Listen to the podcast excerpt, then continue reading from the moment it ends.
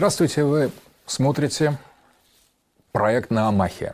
Как обычно, краткое содержание предыдущих серий. В первой серии на Амахе мы говорили о том, что ум есть территория войны. Во второй серии о том, что эта война ведется между тремя логосами. Логосом Аполлона, логосом Диониса и логосом Кибелы. А в третьей части мы говорили о логосе Аполлона, о том, что это не такая привычная и понятная вещь, как мы могли бы подумать. Что это довольно э, эксклюзивная, довольно сложная и э, требующая усилий, по крайней мере, довольно рискованная вещь. То есть мысль как риск. И быть э, частью воинства Аполлона не так легко, даже если мы разумные люди, в общем, вертикально ходим. Потому что это вертикальный логос, но это необходимо быть вертикальным, но недостаточно. Надо быть вертикальным телесно и духовно вертикальным, и интеллектуально вертикальным, и нравственно вертикальным.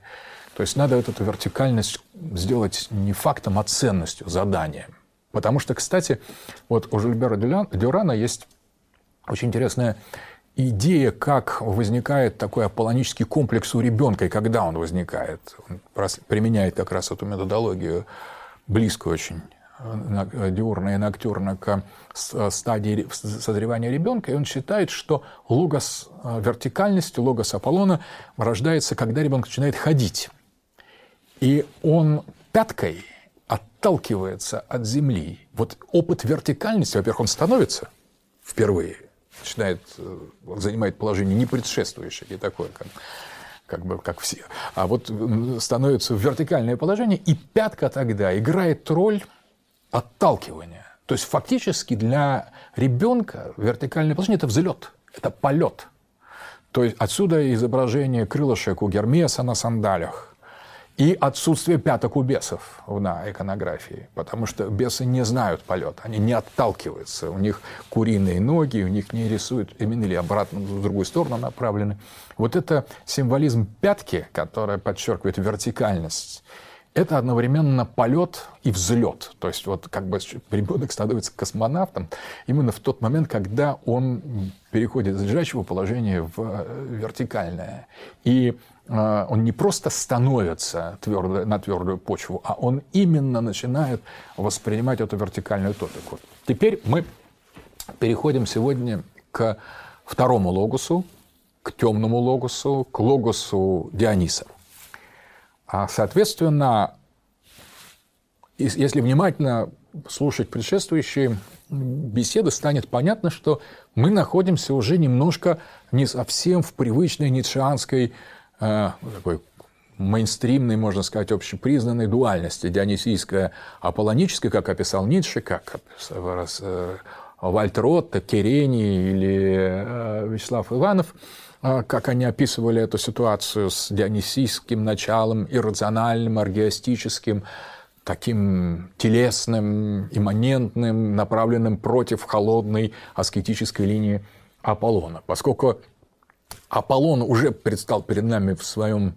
довольно зловещем, по крайней мере, проблематичном, я бы сказал, так, таком не, неконвенциональном обличии, соответственно, наверное, следует эм, также двигаться в, поступить в отношении Диониса.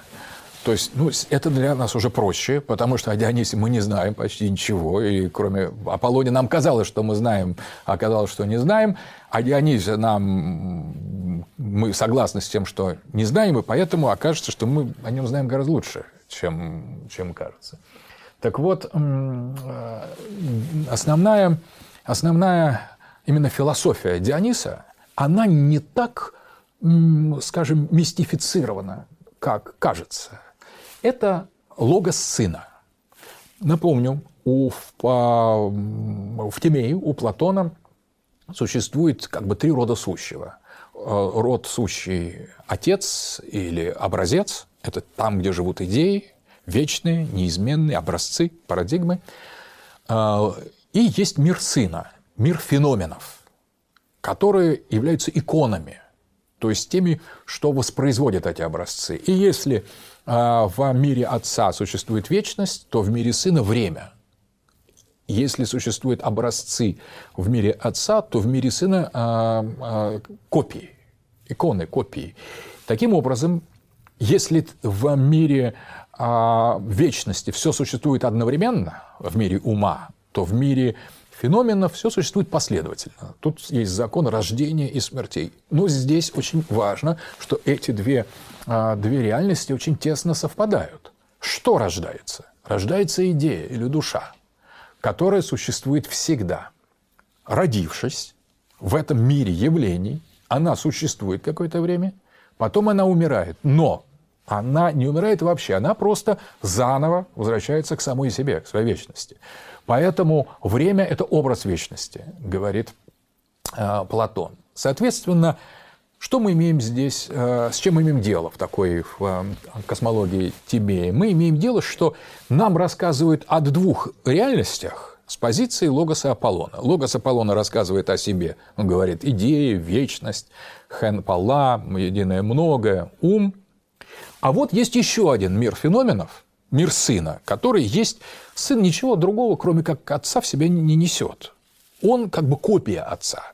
Он представляет отца. Отец трансцендентен, а он имманентен, то есть он присущ миру явлений. Соответственно, этот мир является образцом того, поэтому он сакральный, говорит Логос Аполлона, не самостоятелен, потому что э, в то, что живет во времени, то, что здесь дано феноменально, имеет еще нечто, указывает символически на нечто другое, и от этого он э, черпает свою собственную священность.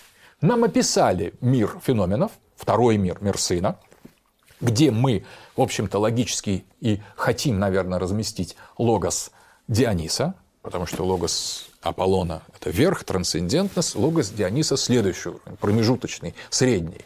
Средность этого а, логоса особенно становится понятной при, при, при том, что у нас есть логос низа, логос Кибелы. Таким образом, Дионис у нас уже помещается в довольно строго описанные онтологические, космологические, гносеологические рамки. То есть он находится между логосом Аполлона и логосом Кибелы. И вот эта промежуточность его и составляет его особенность. Но когда мы имеем дело с э, платонизмом, мы имеем дело с логосом Аполлона. А логос Аполлона, как мы видели, это армия, которая хочет все толковать, как он скажет, а не как другие. Поэтому мы имеем дело с описанием сферы Диониса, сферы феноменов, сферы сына, но позиции отца. То есть то, что мы знаем из Платона, очень важно, проливает свет на логос сына, но боюсь, что логос сына построен иначе. Он не согласен с такой эксклюзивной патриархальной моделью. У него есть свой взгляд на, на все. И вот этот логос сына, он согласен, да, он имманентен, он принадлежит к феноменальному миру. Он не является э, идеей. Он является э, и сакральностью он обладает не потому, что он отражает что-то еще, а почему-то по какой-то другой логике. Иными словами, для того, чтобы понять, выстроить логос Диониса, именно как логос, как систему, как структуру, мы можем принять к сведению то, что говорит об этом отец, что вот отец рассказывает о сыне. Он говорит, мой сын такой-то, такой-то, вот учился хорошо. Но у сына есть свой взгляд на вещи. И, как правило, это как на Норильском собрании. А, а, родители говорят друг, о друг, э, друг с другом о своих детях. А дети говорят о собой совершенно иначе. Там все равно не соответствует ни лексика ни нормативная, ни представление о том, что нужно, что важно, что хорошо. У них есть свой взгляд на мир. Как правило, мы берем родительский взгляд и абсолютизируем, с ним имеем дело. Но описание, родительское описание сыновьей реальности – это пристрастный взгляд извне. Мы, родители хотят, чтобы сыны были такими, как отец. И родители хотят, чтобы время было образом вечности. И битва Аполлона заключается в том, чтобы навязать времени, что она образ вечности. То есть сказать, все будет одно и то же, государство будет неизменным, традиция будет такой же, как ты ее получил, такое отдай. Поклонение мужчине, яких на... должно быть железным, домострой, четкость – никаких а, отклонений, никаких импровизаций. Сыну не позволено. Да, ему позволено отходить и возвращаться. То есть у него есть некоторая свобода, но с точки зрения отца, как фактически на поводке, там длинный, короткий просто. Отец водит сына на поводке и считает, что так и надо, и так он только приближается к отцу. Иными словами, у нас есть а, некий аполлонический взгляд на дионисийское. Это взгляд Платона. И если мы а, согласны с логосом Аполлона, этого и достаточно. Просто вот и хорошо. Вот мы опишем эту реальность, реальность промежуточная между э, духом и материей, то есть реальность мира, реальность людей, именно так, как образ вечности или как некие копии вот этих вечных образцов со всеми вытекающими жестокостями аполлонической эксклюзивности. Но а, идея признать за дионисийством не просто такое как бы иррациональное возражение аполлонизму, а идея признать за ним философское начало, что давайте теперь представим, что сын может тоже мыслить, не просто подражая отцу, а сам. Представим себе, что он скажет, а дай-ка я вот э, соберусь с мыслями и опишу эту реальность имманентную, сакральную, имманентную и сакральную, но только по-другому. То есть не так, как мне говорит э, старший, а просто как я вижу. И тогда возникнет очень интересный момент. Что берет а, за точку отчета логос Аполлона? Другое, не это, то.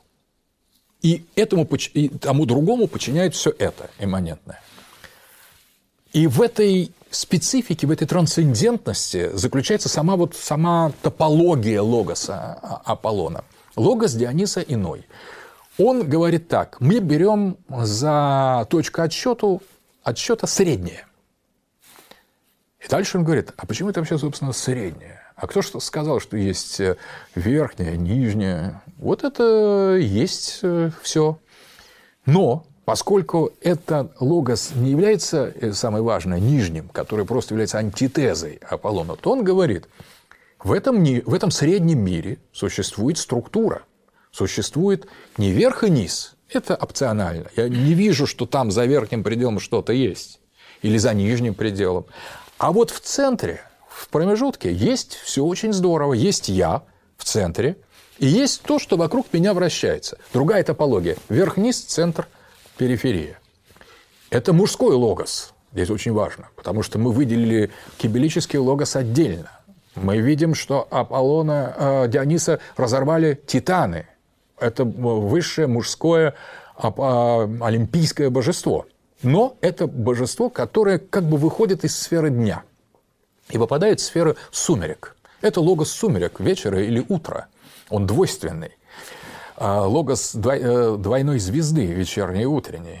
И а, этот логос говорит, есть только промежуточное. Причем то, что считается верхним, это моя имманентная лучшая сторона. Называю я это не идеями, а эйдосами. А вот то, что находится ниже меня – это тоже моя, моя личная, неотъемлемая от меня сторона, которую называю не хорой, как у, а, называется третье начало в, а, в Тимее у Платона, а бюле, то есть а, материей. Возникает идея, что мы поменяли топологию философскую, сохранив структуру. Структура более не вертикальная, а горизонтальная, но она центрированная. У этой горизонтальной структуры есть центр. Этот центр создает новую иерархию. Это не выше, ниже, а ближе к центру, дальше к центру, от центра. И в самом центре стоит источник сакральности, божество, эксклюзивное, но уже горизонтально эксклюзивное, а не вертикально эксклюзивное. Итак, уже внимательный слушатель и участник на Амахе понял, к чему я клоню. Я клоню к тому, что на следующей картинке описывает нам еще одну философскую систему, столь же классическую, как философскую систему Платона, принимающую по сыновии платоническое наставление, участник Академии, последователь Платона Аристотель, который, тем не менее, и является настоящим учеником философа Диониса. Именно Аристотель который описывает топологию философского мира, субъекта, объекта в этой самой дионисийской модели. Таким образом, от э, таких как бы вакханок или каких-то плясок с, с, с, с, с кровью э, убиенных животных или разорванных э, заживо вакханками косуль, мы приходим к Аристотелю. Какой-то обман. Мы хотели дионисизма, мы хотели здесь развернуться, а нам опять какой-то рассказывают э, такую же отвлеченную вещь. Но а, мы же говорим о логосе. Вот а, логос Диониса – это на самом деле не что иное, как построение самостоятельной, законченной, парадигмальной философской системы, которая берет этот средний промежуточный мир за основание.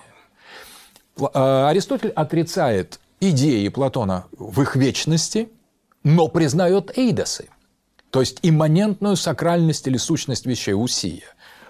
Аристотель отрицает хору как существующее независимое ни от чего пространство э, Платона в Тимее, но признает Гюле – то есть материальную сторону. И вот тут возникает очень интересный момент, что смысл философии э, Аристотеля надо э, строить, исходя из представления о его о месте, топос. Э, Аристотель говорит, что все определяется топосом. Вся его философия – это топология, то есть учение о месте. Но что такое место для а, Аристотеля? В первую очередь, это место это не, не, не нечто оторванное от вещи. Это не, то, не та точка, где находится вещь, как будто эта плоскость существовала бы в отрыве от этой вещи. Нет.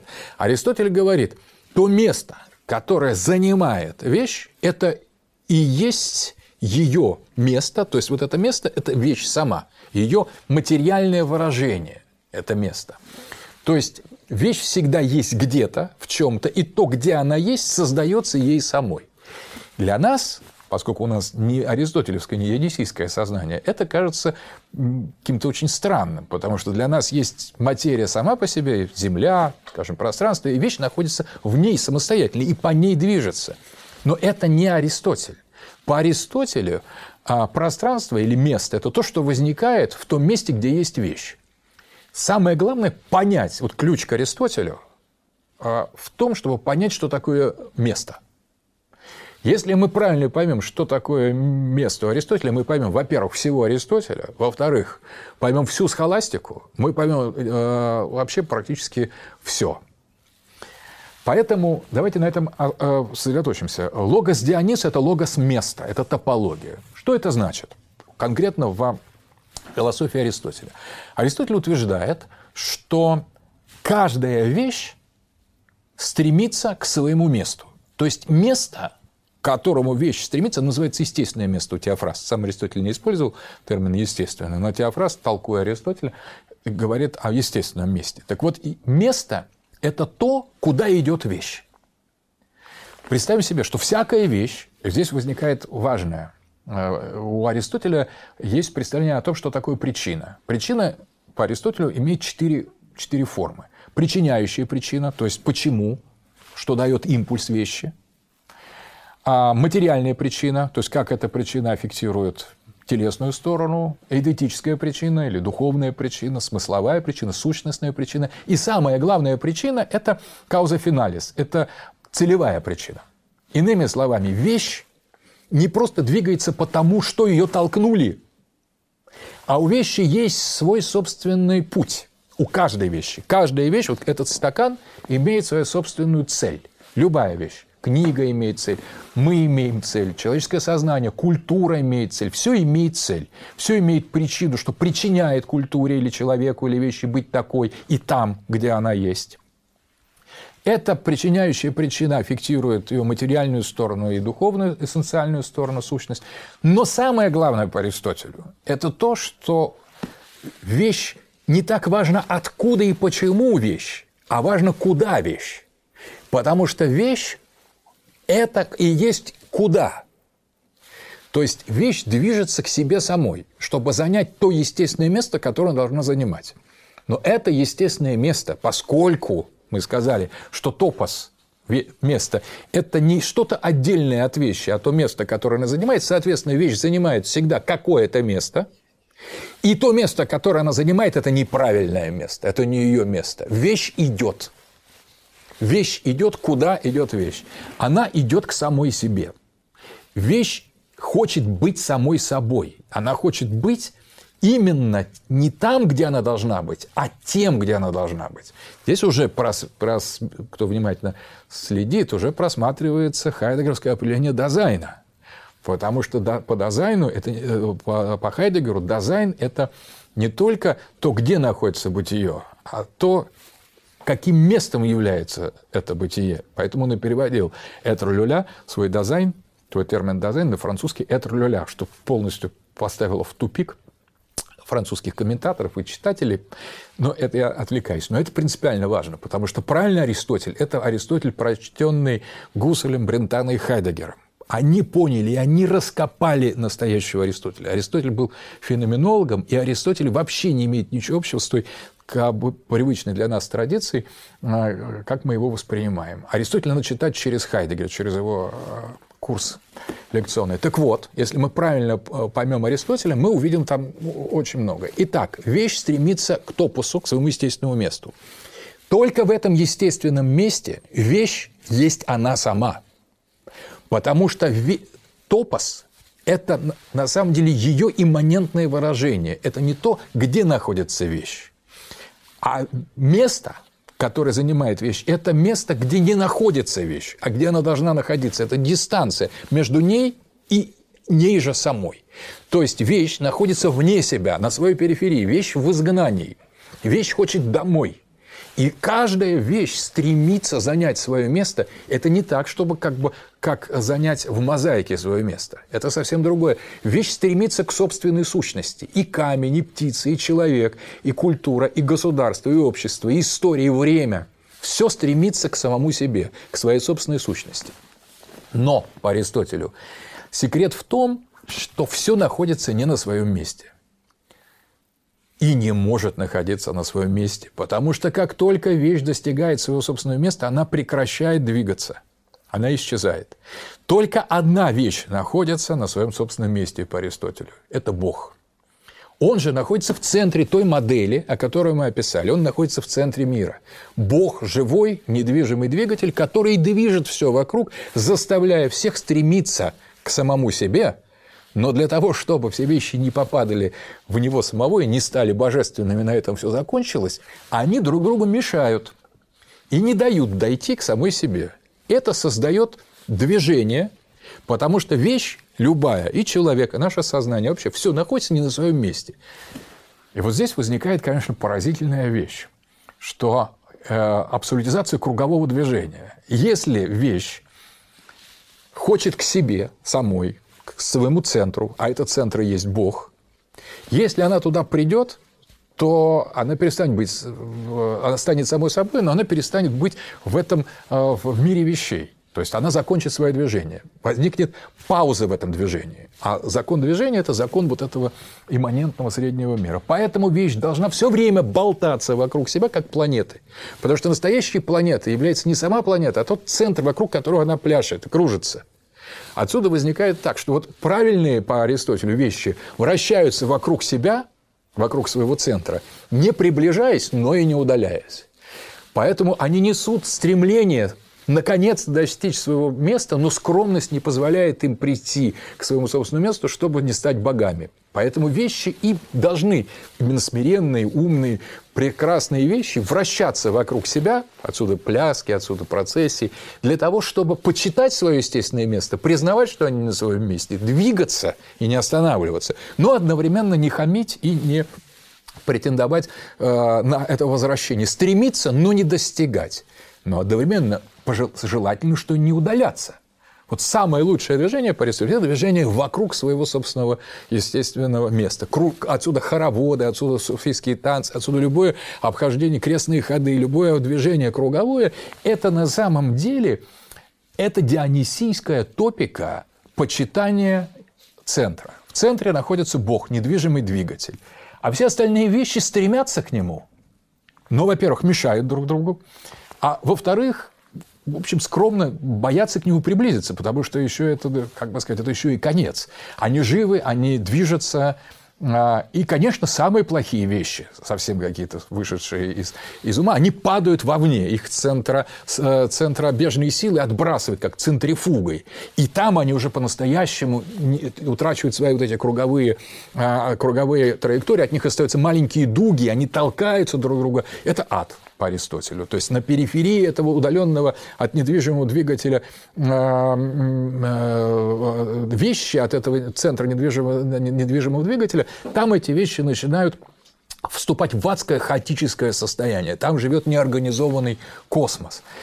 Э, вещь, таким образом, не есть то, что нам дано, а то, к чему она идет. И это является энтелехией.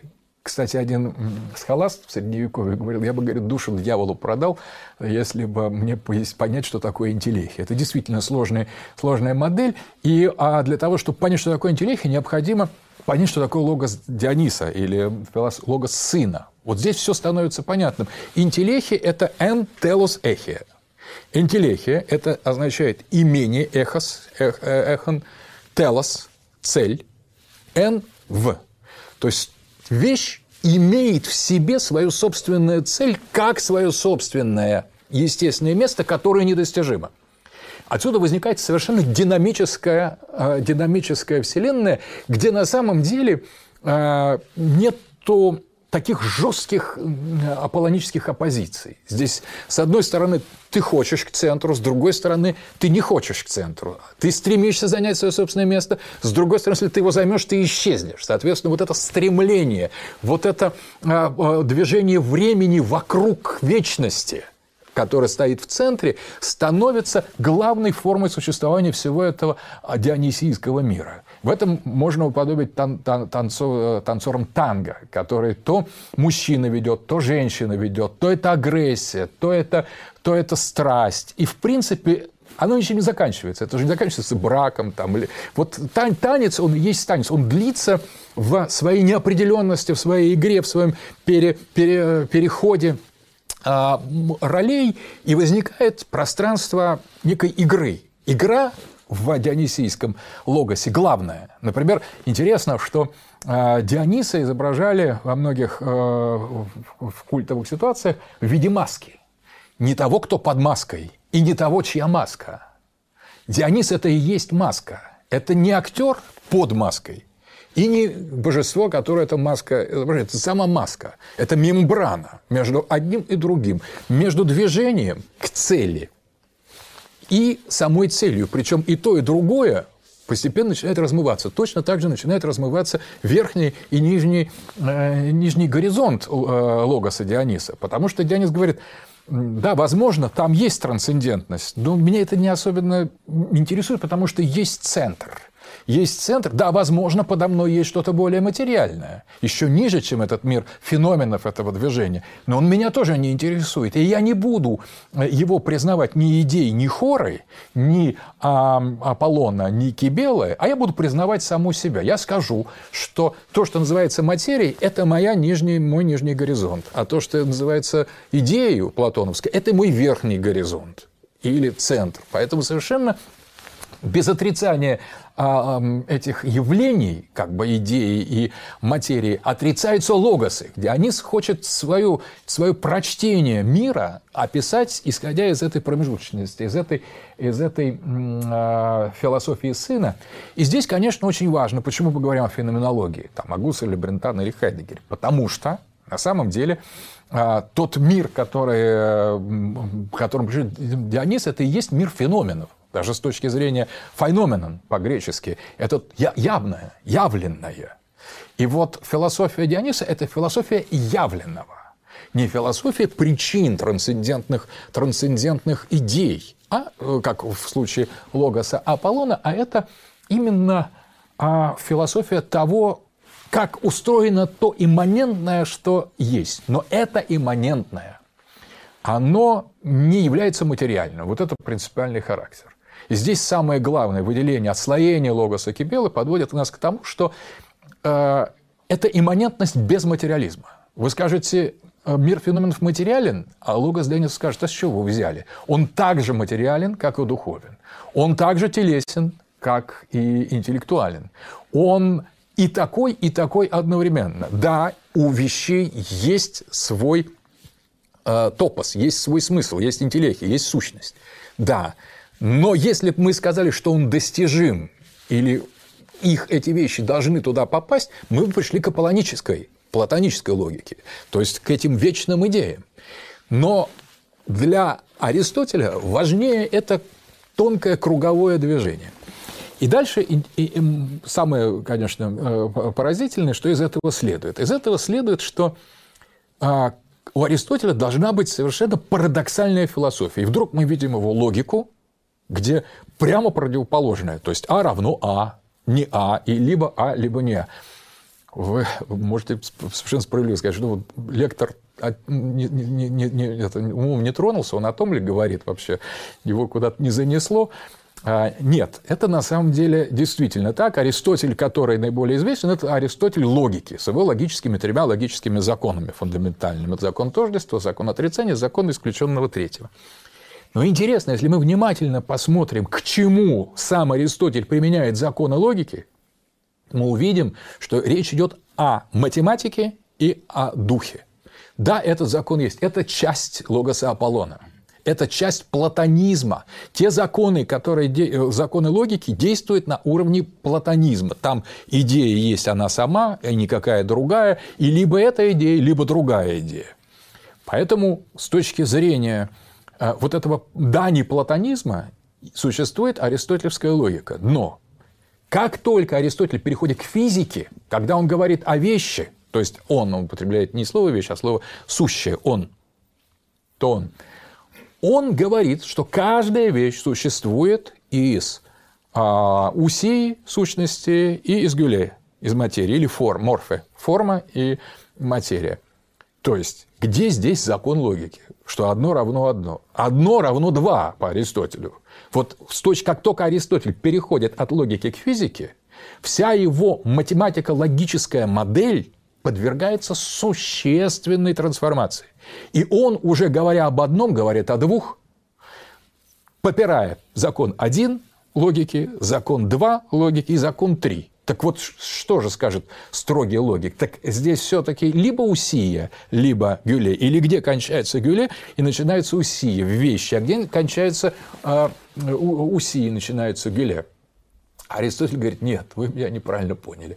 В физике, в космосе, в феноменологии вещь для Аристотеля – это феномен, феномен. Здесь законы логики действуют в каком-то таком приблизительном характере. То есть сама идея логики – это идея строгости. А он говорит, да, но вот применяя к космосу, конечно, строго говоря, есть цель, топос, есть естественное место, есть. Вещь находится не на естественном месте, нет. Она стремится к нему, да, но она никогда не достигнет. Вот это стремление к недостижимому, но существующему естественному месту уже парадокс. Это на самом деле не логика Аристотеля. Это что-то другое, это его физика. И тогда мы думаем, хорошо, значит, у Аристотеля есть вот эта логика, которая применима к мирам богов, есть какое-то странное э, преодоление и нарушение этих правил. Сам Аристотель определил нам три правила, три закона логики, и сам же их грубо попрал в своей физике, метафизике, в своем учении о движении, о вещах, о космологии. Что-то здесь не то. И чем же он тогда, а, а, а, как бы, как же он будет, как он изучает эту физику, если он не изучает ее с помощью логики? И тут очень интересно, мы находим именно то, что нам надо, знаете, у кого? У самого Аристотеля, только в другом разделе его учения. Это риторика. Риторика есть не что иное, как искажение логических законов. То есть, типа, а, э, а есть А, но не совсем. Это как раз смысл риторики, риторические тропы, то, что называется иронией или риторика. Это э, все риторические фигуры, метонимии, 100 голов скота. Мы понимаем, что речь идет о 100 коровах, или быках, а не головах. Ну, сказали-то мы 100 голов скота, и если действовать строго по логике, надо эти головы отрубить, скот, значит, забить и эти головы принести. Мы понимаем, что кто-то шутит, кто-то э, говорит одно, понимает другое. Это начинается риторика. И вот Аристотель с его учением о риторике описывает некий поэтический язык, э, красноречие – у изучения физики с точки зрения феноменологии, с точки зрения логоса Диониса, возможно только с помощью риторики. Иными словами, если закон математики, закон богов надо изучать законом логики, то закон феноменов, закон мира Диониса надо изучать только с помощью риторики. И правильной наукой будет при изучении физического мира будет не логика и не математика – а поэзия, которая является единственной строгой наукой для изучения космических явлений. На, вот если мы применяем строго топику э, Аристотеля к физике, мы скажем, что строгим и точным является не строгое, ироничное, поэтическое, метафорическое. Один равно два. Вот это приблизительно так, как точно описывать природу. Потому что все в феномене именно таково. Только в божественном мире А равно А, а в небожественном не равно А. То есть равно и не равно одновременно. Второй и третий, все, закона, все, мы переходим в ироническую сферу. А ирония – это главный троп. Ирония – это говоришь одно, а подразумеваешь другое. Вот, собственно говоря, поэзия ты тоже говоришь одно, подразумеваешь другое. Так о физике и о мире правильно и точно, точно говорить – это значит говорить не точно, иронично. И самое правильное описание научное описание должно быть основано на поэзии. Поэзия является самой научной формой описания э, физического мира, но не самой точной в описании мира божественного. Там уже действуют законы логики. Ну, казалось бы, что-то совсем прозвучало такое уже без, э, как бы ультра неконвенциональное. Но вы знаете, что мы обнаруживаем я заканчиваю сейчас логос э, Диониса, что мы обнаруживаем при, у истоков нового времени, когда возникает наша наука, современная наука. А она говорит, что существует точное знание о мире, которое является физико-математическим. И дальше они говорят, идиот Аристотель, я имею в виду, они это творцы э, нового времени, Галилей, Гассенди, Ньютон, они говорили, идиот Аристотель не понимал, что для того, чтобы правильно изучать природу, надо применить к ней его же собственную логику. Он отказывался изучать природу, то есть физику, с помощью логики. Они, конечно, не сказали, что он э, предлагал ее изучать с помощью поэзии. Это выпало. Но он просто сказал, он, они, он не понимал, что надо логику применить к физике. И тогда мы получим точное точное представление. Более неточного антинаучного жеста было невозможно сделать. Потому что у, есть в математике, в геометрии есть понятие точки. Точки как длиной, э, это линия с нулевой длины. Это трехмерное пространство нулевого объема. Логично это? Абсолютно логично, потому что такой объект существует в мире богов. Прямая линия существует в мире богов, плоскость существует в мире богов. Да, они и в мире чисел, математика существует. Дважды два – четыре существует в мире, в мире богов. Но в мире тел, Ничего подобного нет. И это, кстати, открыл Мандельброд вот современной физике фракталов. Он говорит, в природе нет ни одной прямой линии. Все прямые линии в природе кривые. Все плоскости трехмерны в природе. А, соответственно, объемы четырехмерны. Но э, точки, в которой, или, или э, прямой с нулевой длиной не существует не может существовать. Всякая, как, какая-то вот, э, какой-то объект, он всегда имеет другую размерность, нежели в математике и логике. И сегодня, в конце модерна, мы приходим к тому идиотизму, который был абсолютно путем такого ошибки – совершен творцами нового времени. У Аристотеля все было правильно, иными словами. Все описание его действительности, все его, все его космические представления, все его представления об отсутствии атома и пустоты, все его научные взгляды и то, что в конечном итоге надо изучать физику с помощью поэзии, это все абсолютная дионисийская модель. Ее ничем не опровергли, кроме как переходом другого логоса, о котором мы будем говорить позже. И последнее я хочу сказать, что а, феноменология, о которой я говорил, Брентана, Гуссерля, Хайдегера,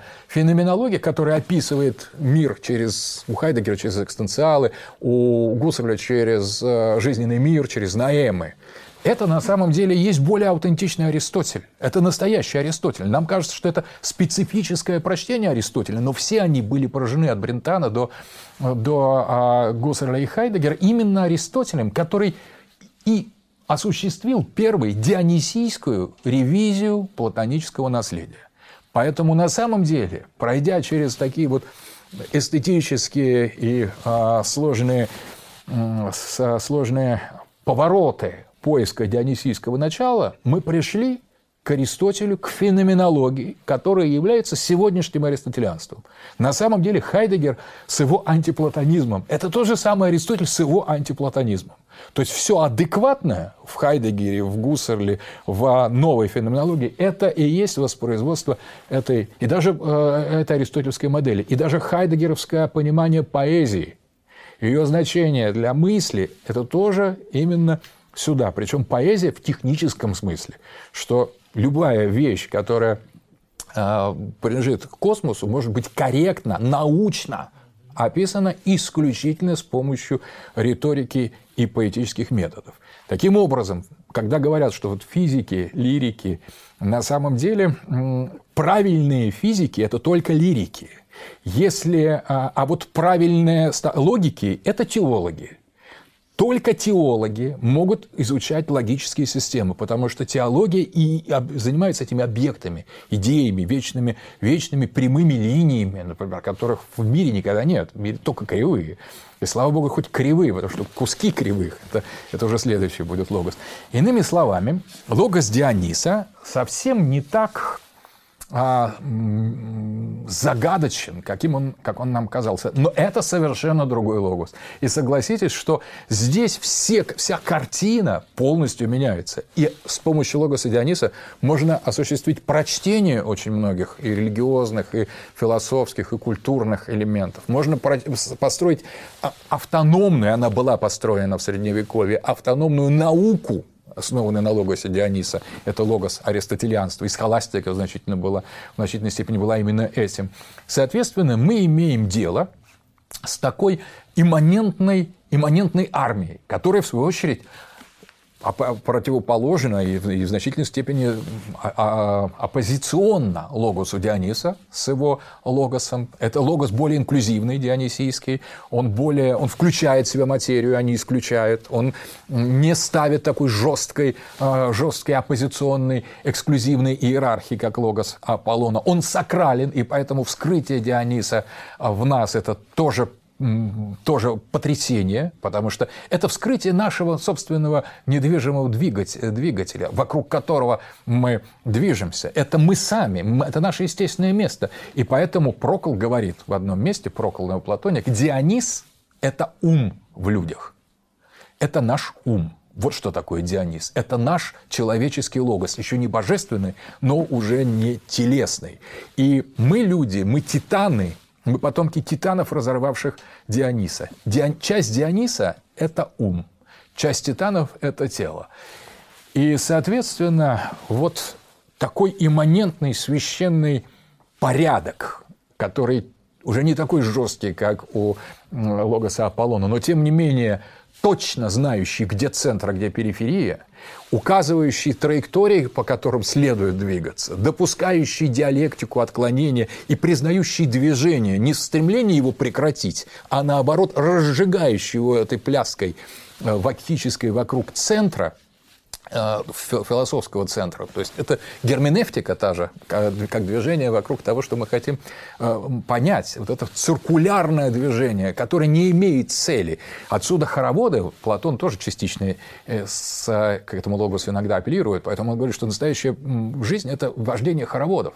Причем он предлагал делить на три хоровода. Пожилые люди водят свой хоровод, среднего возраста свой, а молодежь свой. И эти хороводы должны быть гармонизированы, они должны двигаться двигаться в каком-то в очень правильной логике. И, с точки зрения Платона, граждане хорошего государства, идеального Каллиполиса, должны водить хороводы. Потому что прогресс или там регресс – это все и то, и то очень плохо. Это нарушение божественной гармонии. Все должно быть вращаться вокруг одного и того же, только весело, только с определенным, с определенным подъемом. На этом мы закончим такое первичное знакомство с логосом Диониса. И, пожалуйста, задавайте вопросы. Александр Гелевич, у меня может быть неожиданный вопрос в контексте логоса Диониса.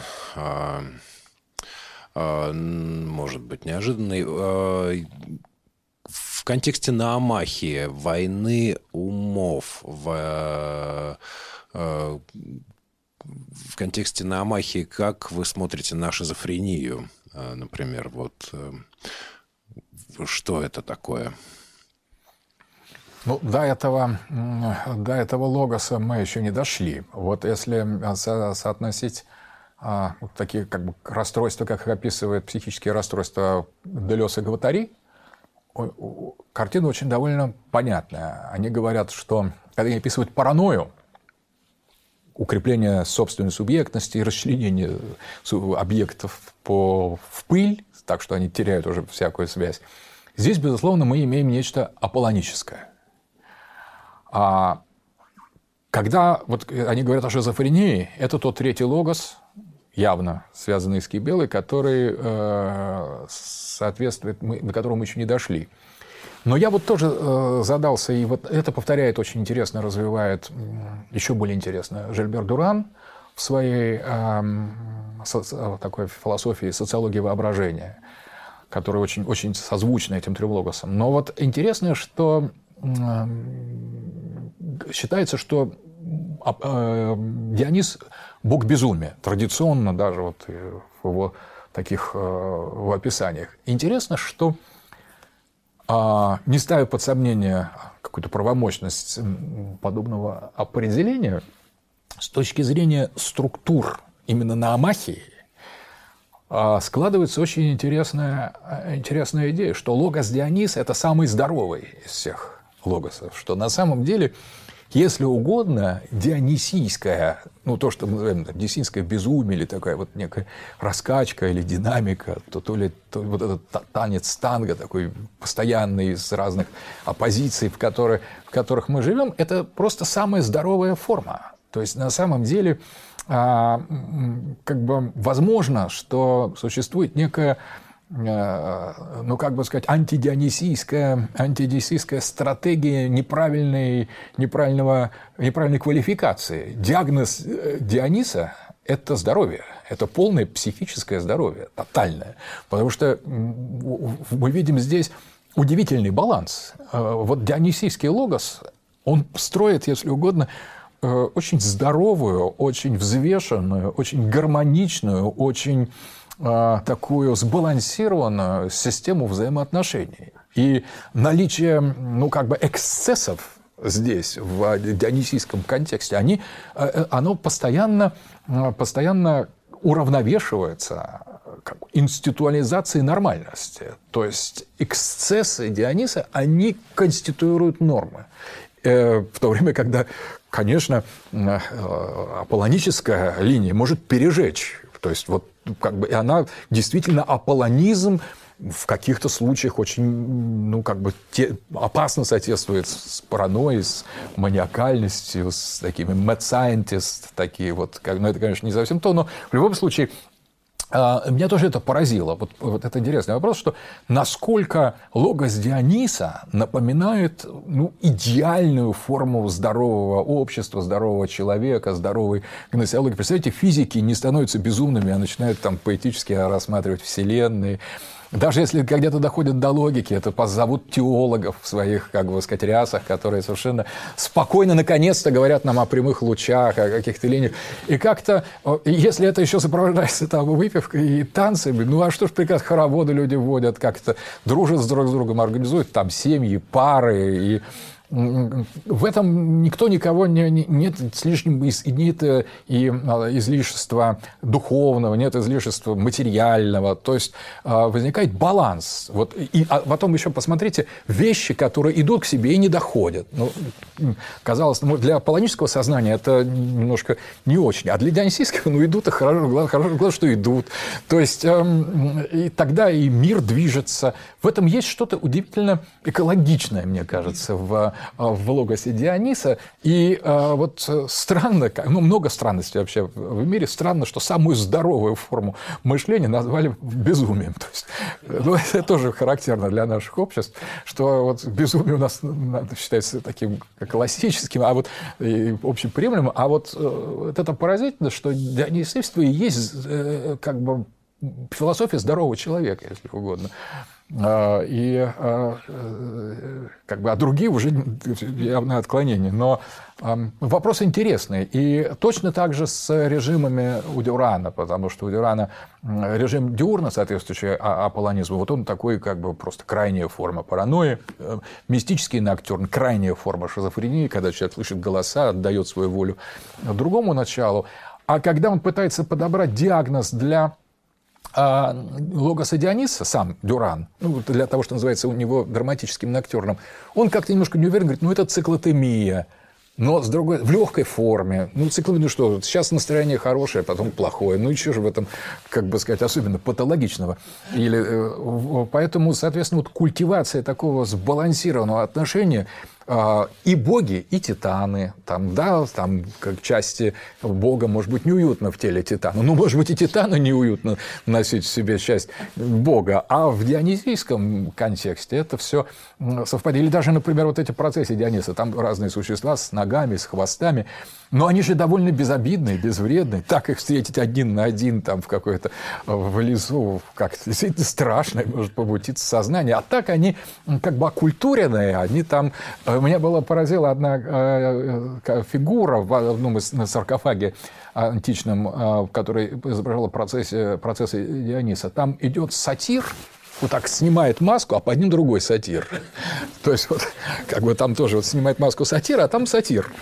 То есть э, вот это, на мой взгляд, очень какой-то тонкий момент, что э, кто там внутри их может оказаться, это есть э, такие как бы разные, разные возможности. Но вот остановиться на уровне маски, остановиться на уровне момента встречи, на уровне этого феноменологической границы, где довольно дружелюбно относятся к оппозиции, ну, они сохраняются оппозиции, здесь еще человек не, не или там сознание, оно не разрушает их. Поэтому на этот, ответ, на этот вопрос я бы ответил так, что дионисийский логос, эм, ну, наверное, имеет патологические формы, но он самый нормальный и самый здоровый из всех остальных. Благодарю вас.